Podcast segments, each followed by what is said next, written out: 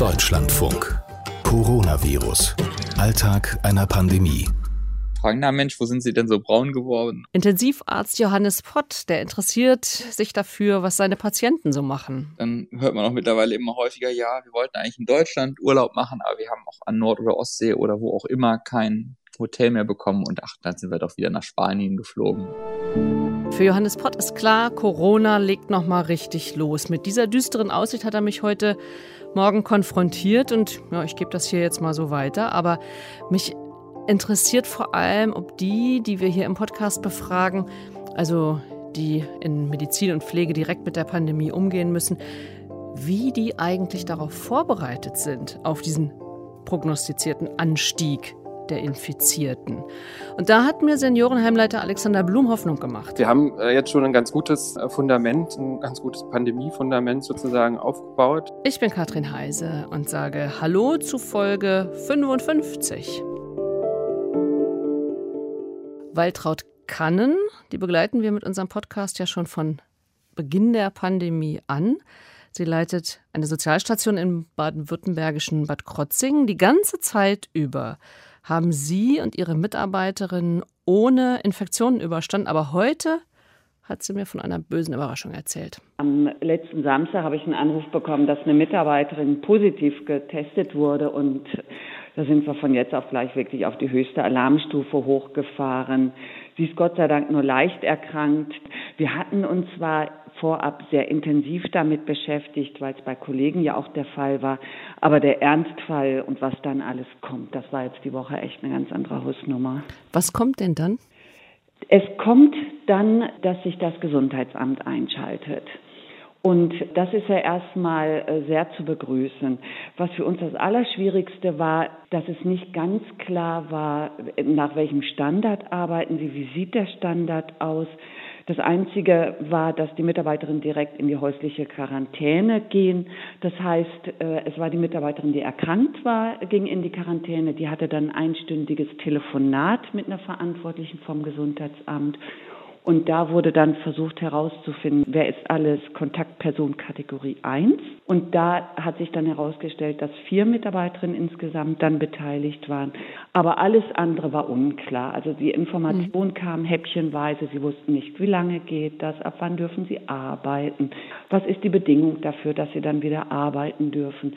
Sie hatten täglich mehrere Anrufe vom Gesundheitsamt unterschiedliche Personen, jeden Tag andere.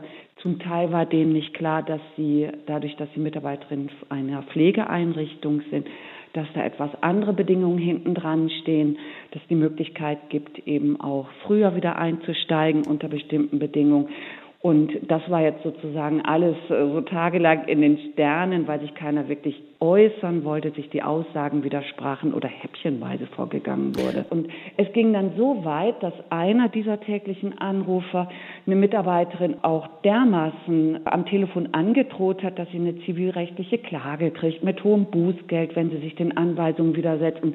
Da können Sie sich vorstellen, das ist, das ist echt richtig Druck so mhm. für, für die Leute, die ja auch Angst haben, was falsch zu machen. Äh, tatsächlich war die Gefahr aber gar nicht weiter gegangen. Also es nee, waren jetzt keine, keine Kunden, keine. Nein, gar nichts. Das war ja das Verrückte. Das Verrückte war im Grunde, wenn, wenn die am Anfang ein Merkblatt rausgegeben hätten, das habe ich auch zur Leiterin des Gesundheitsamts gestern gesagt, wenn sie ein Merkblatt rausgegeben hätten, wenn dann. Wenn Sie zweimal negativ getestet sind, nach sieben Tagen dürfen Sie wieder arbeiten. Wenn, wenn diese Fakten auf dem Tisch gelegen wären, dann wäre das kein Problem mhm. gewesen. Das ist interessant, dass Sie das jetzt ähm, erleben, wo eigentlich alle sich irgendwie so ein bisschen lockern und gleichzeitig aber die Zahlen ja wieder ansteigen. Wir haben mhm. uns nämlich heute gefragt, wie sind wir eigentlich vorbereitet, wenn die Zahlen sich jetzt wieder negativ verändern? Sind wir vorbereitet? Und Sie haben jetzt sozusagen den Fall einmal durchgespielt. Ne? Mhm. Ja, also ich würde so sagen, als Gesellschaft sind wir nicht vorbereitet. Also diese Situation jetzt, wo ich erlebt habe, dass, dass man noch nicht das Ganze runterdekliniert und zum Beispiel auch, wie reagiert ein Mensch psychologisch, der positiv getestet ist. Was muss man alles wissen? Was sollte sozusagen jetzt auch so Allgemeinwissen sein? Jetzt zum Beispiel, wie werden Kontaktpersonen in welche Kategorien eingeteilt? Was bedeutet das, wenn ich in der und der Kategorie bin? Aus meiner Sicht sollte das Allgemeinwissen sein, weil es so wichtig ist, ja, ähm, wir haben alle ganz viele Informationen irgendwann mal gehört, aber ich glaube, in dem Moment, wenn man eben selber damit der Situation konfrontiert ist, dann hat man eben im Beratungsgespräch doch gerne nochmal die persönliche Ansprache und das ja. mach A, B, C, D und dann reagieren wir so und äh, da kann man wahrscheinlich dann letztlich doch nichts voraussetzen.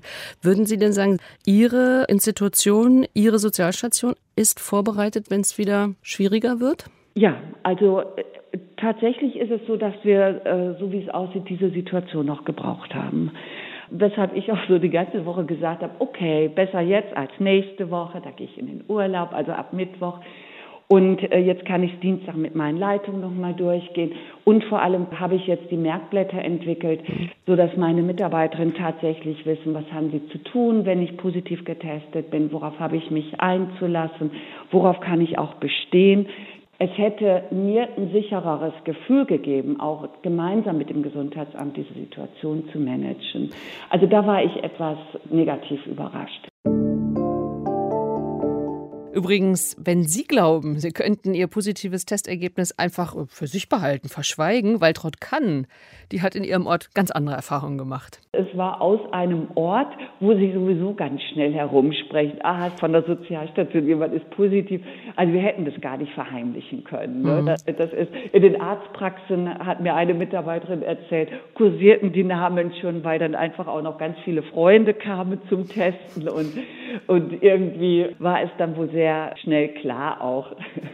Das zum Thema so Datenschutz, Daten. ja, ja. Ja, genau. genau. Ja, ja.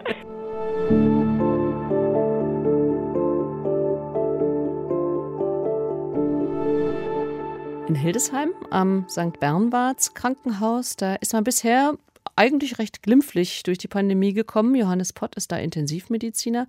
Er ist außerdem als Notarzt unterwegs und bisher zufrieden. Ja, Gott sei Dank noch, muss man ja sagen. Also aktuell ist noch alles stabil bei uns in Hildesheim. Ob das so bleibt, wissen wir natürlich nicht. Auch bei uns steigen langsam die Infektionszahlen wieder, wenn man den täglichen Pressemeldungen des Gesundheitsamtes glauben darf ja, da muss man jetzt einfach mal schauen, in welche Richtung das geht. Ähm, Gott sei Dank sind wir noch kein Hotspot, aber damit hätten die Kollegen in Dithmarschen bestimmt auch nicht gerechnet oder in Ludwigslust-Parchim, dass sie auf einmal dazu werden. Das mhm. muss man ja ehrlicherweise sagen. Ja.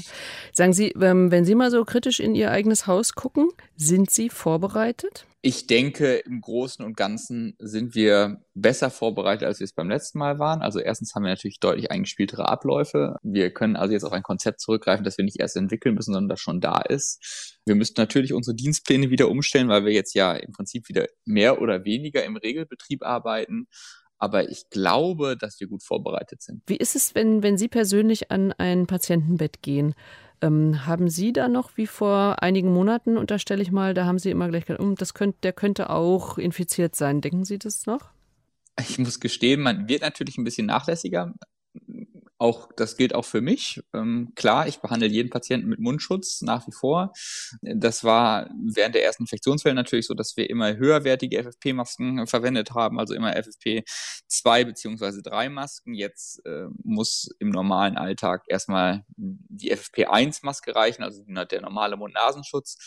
Trotzdem ist es insgesamt so, dass es nicht in den Hintergrund bei mir gerückt ist, was äh, die Differentialdiagnose angeht. Also jeden Patienten zum Beispiel, den ich im Rettungsdienst sehe, da denke ich automatisch daran, hm, könnte es denn auch Corona sein?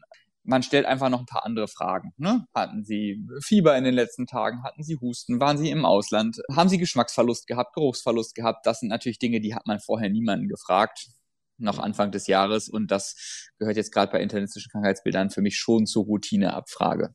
Mhm. Und wir sehen auch in der Notaufnahme immer wieder Patienten, die erstmal ähm, bis zum Beweis des Gegenteils als ähm, Corona-Verdachtsfälle isoliert werden und wir dann auf die Testergebnisse warten. Und solange bleiben sie auf unserer Isolationsstation und das kannten wir vor Corona natürlich so in dem Ausmaß eigentlich nicht. Sagen Sie mal, wie, wie, wie die Gespräche so unter Kolleginnen und Kollegen eigentlich ablaufen. Ist da äh, Corona deutlich in den Hintergrund gerutscht oder ähm, merken Sie, dass da doch eine Dauerspannung irgendwie da ist?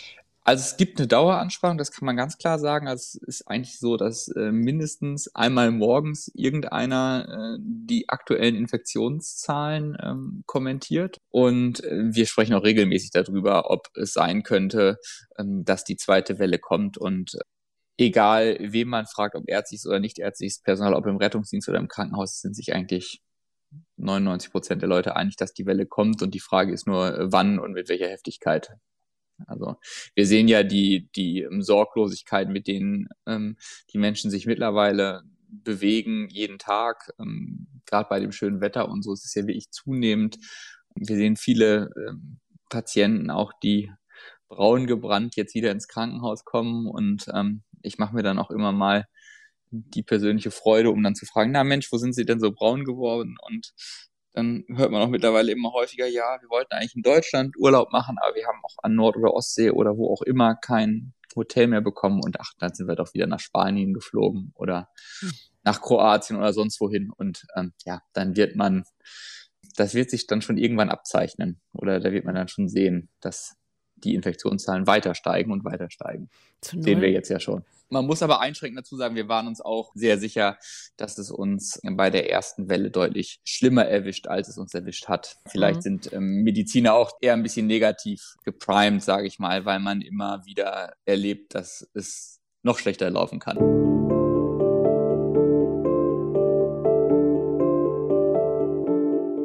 Wir haben hier längere Zeit nichts von Alexander Blum gehört. Alexander Blum ist Leiter eines Seniorenheims in Berlin-Hohenschönhausen und er hatte Urlaub. Ich frage mich ja ehrlich gesagt immer, ob Leute in den Positionen, also in solchen Jobs mit Verantwortung derzeit überhaupt abschalten können.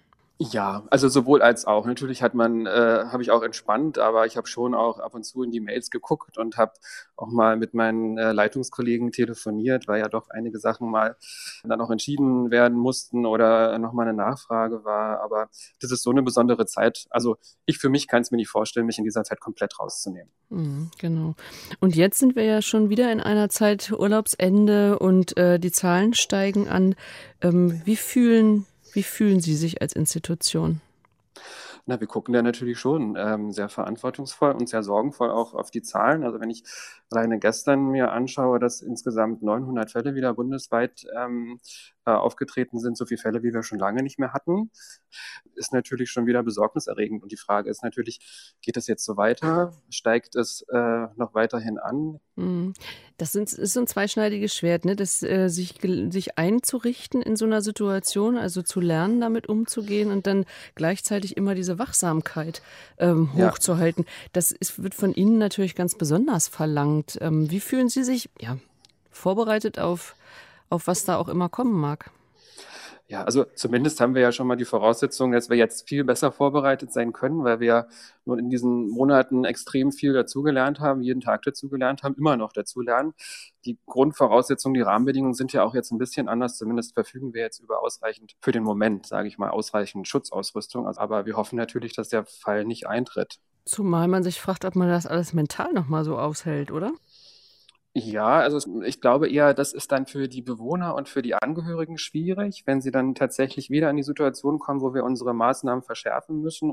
Es kann natürlich sein, wenn jetzt die Fallzahlen steigen, werden wir vielleicht auch diskutieren müssen, dass wir die Besuche wieder einschränken. Und das wäre natürlich für die Angehörigen, für die Bewohner total dramatisch, weil die haben sich natürlich jetzt gefreut, empfangen seit mehreren Wochen jetzt schon wieder regelmäßiger Besuch, uneingeschränkter, zwar immer noch mit Terminvereinbarung, aber es geht ja jetzt wieder. Man kann sich ja sehen und besuchen. Mhm.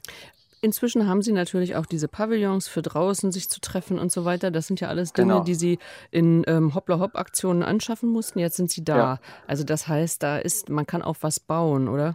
Ja, ja, eben. Deswegen sage ich ja, also wir haben äh, jetzt schon ein ganz gutes äh, Fundament, ein ganz gutes Pandemie-Fundament sozusagen aufgebaut und, und müssen sozusagen nicht mehr dann aus dem Stand und von 0 auf 100 dann diese Maßnahmen ähm, sozusagen aus dem Boden stampfen. Mich beruhigt das ja, dass man nicht immer nur improvisieren muss kommt natürlich trotzdem immer mal wieder zu Konflikten, aber Alexander Blum hat mir heute Morgen erzählt, dass man da auch dazu lernt, wie man die jetzt besser lösen kann. Ja, also das ist schon schwierig. Und da haben wir die Mitarbeiter auch jetzt so ein bisschen aus der Schusslinie genommen. Das war jetzt gerade eine der letzten Maßnahmen. Wir haben ja so einen Leitfaden, wo wir mal unsere ganzen äh, Pandemie-Maßnahmen äh, für die Mitarbeiter und für die Leitungskräfte verständlich aufführen. Und da haben wir geschrieben, wenn die Mitarbeiter sehen, dass die Angehörigen gegen die Hygiene- und Abstandsregeln verstoßen, sollen sie doch bitte zu uns als Leitungskräfte kommen und wir übernehmen das dann, damit die Mitarbeiter da nicht ähm, solchen Konflikten ausgesetzt sind, ähm, ja, die wir dann am besten klären. Vorbereitung auf allen Ebenen. Und äh, wie bin ich selber vorbereitet auf steigende Corona-Zahlen oder auf eine zweite Welle? Mir ist neulich beim Kauf einer Hose als kleines Dankeschön ein Seidentütchen mit Handdesinfektionsmittel überreicht worden. Also, Desinfektionsmittel habe ich schon mal im Haus. Unseren Podcast gibt es bei den üblichen Podcatchern und in unserer App der DLF Audiothek. Bis bald.